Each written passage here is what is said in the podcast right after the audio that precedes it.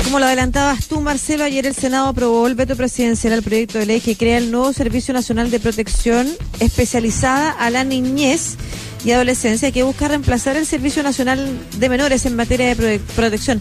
El veto tiene que ver con algunos artículos de esta iniciativa que las vamos a conversar con Marcelo Sánchez, gerente general de la Fundación San Carlos de Maipo, para que nos explique también un poco el cronograma de cómo se mm. transita y qué significa esta nueva institucionalidad. Marcelo, ¿cómo estás?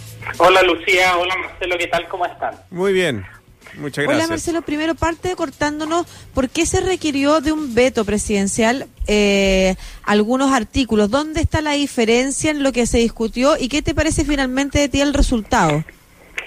la verdad es que eh, hubo un amplio consenso en las dos cámaras en, en la tramitación en las distintas comisiones, incluida la comisión mixta en donde se establecieron ciertas disposiciones que eran muy relevantes, como por ejemplo aquellas que, generaban controles mucho más estrictos respecto de los organismos colaboradores, que como ustedes saben son los que despliegan la oferta programática del actual Sename, y que eh, habían sido eh, y habían evidenciado serias fallas y graves vulneraciones y sistemáticas vulneraciones de derechos a los niños en, en diversos informes, desde el informe Geldre en adelante hasta el informe de la PDI con graves vulneraciones de derechos, con niños que han muerto, con niños que han sido abusados, con niños víctimas de negligencia al interior del sistema institucional.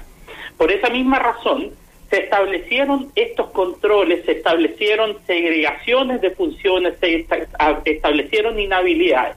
Sin embargo, el veto presidencial decidió limitar esas inhabilidades, esos controles, esas segregaciones, etcétera, y si bien es cierto, varias de las de las eh, oposiciones que puso el veto a estas indicaciones que salieron eh, en el proyecto original finalmente no prosperaron, en la gran mayoría de, de lo que propuso este veto, que no solamente era por una central que decía que se iba a vincular el proyecto de garantía al proyecto del nuevo servicio y el, el Ejecutivo quería que esa vinculación no existiera, eh, básicamente el resto de las disposiciones, una gran parte fueron aprobadas, fueron aprobadas finalmente por el Senado y por la Cámara de Diputados, con lo que se reducen eh, estos controles, con lo que se reducen también los tiempos de inhabilidades eh, y por supuesto que imprime un desafío mucho mayor en la elaboración de aquellos reglamentos, de aquellos mecanismos de fiscalización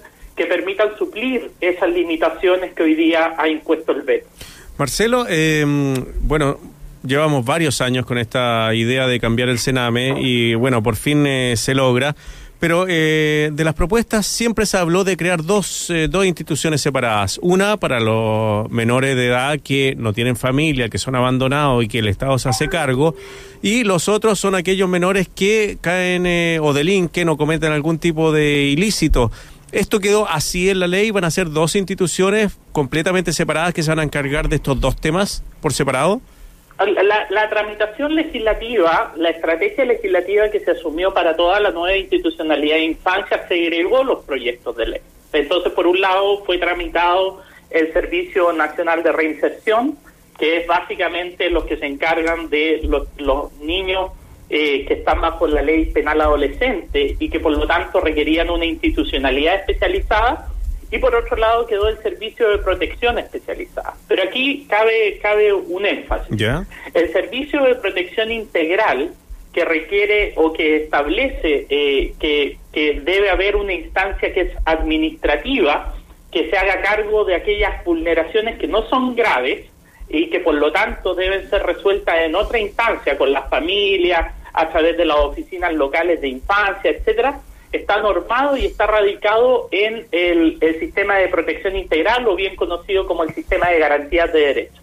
El servicio de protección especializado solamente recoge un porcentaje menor de aquellos niños que requieren institucionalización o que requieren programas ambulatorios de mayor complejidad, más especializados que son derivados a los tribunales de familia y que por lo tanto ya no participan de esta otra instancia administrativa donde va a estar prácticamente el 80% de los niños. Por eso que era tan relevante el vincular el proyecto de protección integral o, el sistema de protección integral que es eh, el de garantías de derecho con el sistema de protección especializada, porque el primero es el marco regulatorio que va a hacer que esta institucionalidad especializada, más el gran conjunto de actores que están en la instancia administrativa, puedan proveer al 100% de los niños que están en un sistema de esta naturaleza la protección que se requiere. Pero el gran conjunto de los niños, este 80%, depende principalmente de que se tramite adecuadamente el sistema de protección integral o la ley de garantía. Adicionalmente, eh, eh, el, pensar en que, en que eh, esta estrategia más focalizada no tiene que estar amparada en una estrategia universal de derechos, que cuente con un catálogo de derechos que sea exigible y que tenga sanciones efectivas a quienes no los cumplen. Mm. Mire, Marcelo, un poco en línea con eso, le quiero leer el mensaje que acaba de subir a las redes sociales la, em, la defensora de la niñez, para que, tú no, para que usted nos cuente eh, qué cosas, con qué, qué cosas, qué dudas comparte o si hay otras que pudieran resolverse o, o responder de otra forma. Dice, celebran el supuesto final del Sename, pero no olvidar nuevo servicio mantiene financiamiento que ha favorecido vulneraciones. No hay marco de acción basado en ley de garantías y anuncian su implementación cuando ni siquiera han podido operar bien 12 oficinas de la niñez. ¿Qué, qué se puede comentar sobre eso? A ver, yo creo que va en la línea de lo que estábamos conversando. Mm. Hoy día no existe la ley marco, no existe este catálogo de derechos que dé garantías de que universalmente los niños están siendo protegidos y en particular aquellos que necesitan protección reforzada, esté este servicio de protección especializada que ha sido tramitado, pero que requiere el piso político, que requiere el piso eh, jurídico que le permita hacer exigible al intersector, a salud, a educación, a vivienda, a desarrollo social, que cumplan bien la pega. El gran problema del Sename que era es es un sistema psicosocial que depende de todo el, intersector. Sin una ley de garantía que garantice que las acciones que tiene que hacer el intersector para proveer a esa protección especializada los elementos necesarios para darle eh, eh, restablecimiento de sus graves vulneraciones de derechos a los niños, es imposible que esto cambie. Entonces, en la práctica, efectivamente, creer de que hoy día se terminó el cename es una ilusión de protección, porque lo que está por ahora en adelante es tremendamente relevante, es muy importante entender que la única forma de que haya un cambio estructural en el sistema es reformar de manera sustancial la relación con los organismos colaboradores que son los que despliegan la oferta programática, buscando que se financien integralmente los programas, pero a la vez que hayan altas exigencias en materia de calidad, de evidencia, acabar con el sistema de financiamiento precario que hoy día ha llevado a la concentración en pocos actores por la vía de las licitaciones eh, de cupos y no por la lógica de pago contra resultados, contra objetivos cumplidos.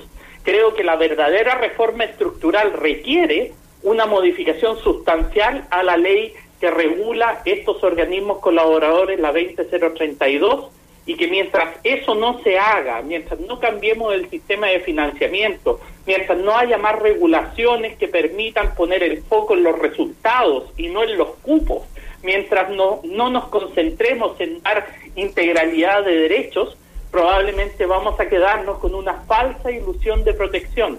Así como hemos visto que en los últimos dos años el presupuesto de Sename se ha incrementado brutalmente de manera significativa y sin embargo el año pasado murieron 121 niños al interior de Sename. La cifra es incluso superior al promedio que hubo cuando murieron en, esa más de en cerca de 11 años los 1.313 niños que fueron objeto de la investigación del fiscal Emilford. 119 niños en promedio al año y hoy día, el año pasado, ya estamos exhibiendo 121 niños sin perjuicio de los aumentos presupuestarios significativos que ha tenido. Marcelo, cuando usted habla del Sename eh, y esta, estos fallecimientos de 121 niños, ¿son en el Sename y también en los... Eh, en los lugares que lo acogen. No es solamente que sea el Estado el que esté a cargo, sino que también son estas otras, como decía usted, eh, casas de acogida el más del 90% de la oferta del Sename es privada. y hay un porcentaje inferior, ínfimo, que son los CREAS, que hoy día están mutando, se están transformando hacia estas residencias, de las cuales hoy día no conocemos tampoco a las evaluaciones que acrediten de que es un modelo que esté dando resultados.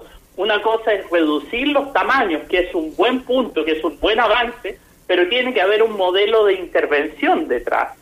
Eh, hemos visto con preocupación que, por ejemplo, se han reducido los financiamientos hacia los modelos de familias de acogida, que es la solución internacional a los cuidados alternativos. Mm. Poder apoyar a las familias para que puedan brindar y restituir ese derecho, esa revinculación familiar y también el poder tener familias especializadas que estén dando apoyo, que estén dando contención.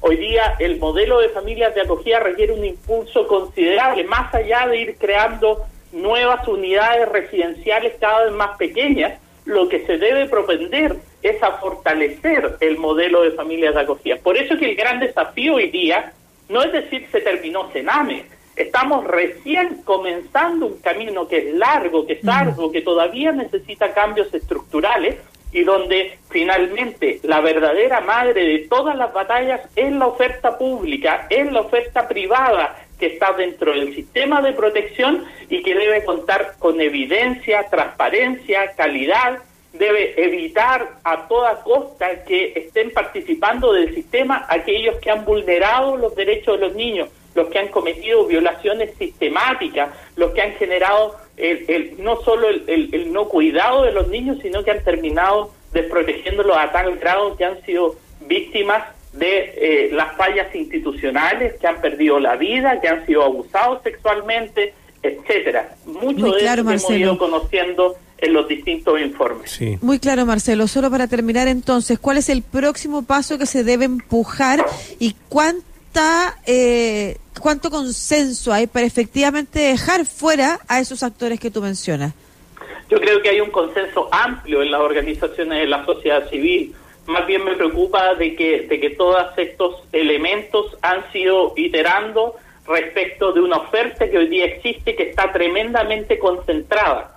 Si no hacemos un cambio estructural a la ley 20032, la ley que rige a los organismos colaboradores, donde veamos un sistema de financiamiento distinto y exigencias que sean totalmente coherentes con buscar el desarrollo positivo de la infancia, por evitar que permanezcan en el sistema los que lo vulneran y por también transformar con evidencia y con resultados la realidad de los niños, no vamos a lograr ningún cambio significativo. Mm. Por eso que la prioridad debiera ser mirar este marco legislativo que hoy día norma la actuación de las entidades privadas y el rol que tiene Sename en la supervisión y el control de ellas eh, para poder realmente garantizar cambios en materia de calidad, que es el verdadero desafío de proteger hoy día a los niños en el sistema. Marcelo Sánchez, eh, gerente general de la Fundación San Carlos de Maipo, conversando con nosotros. Muchas gracias, Marcelo, que le vaya muy bien. Muchas gracias, Lucía. Muchas gracias, Marcelo. Hasta luego. Chao.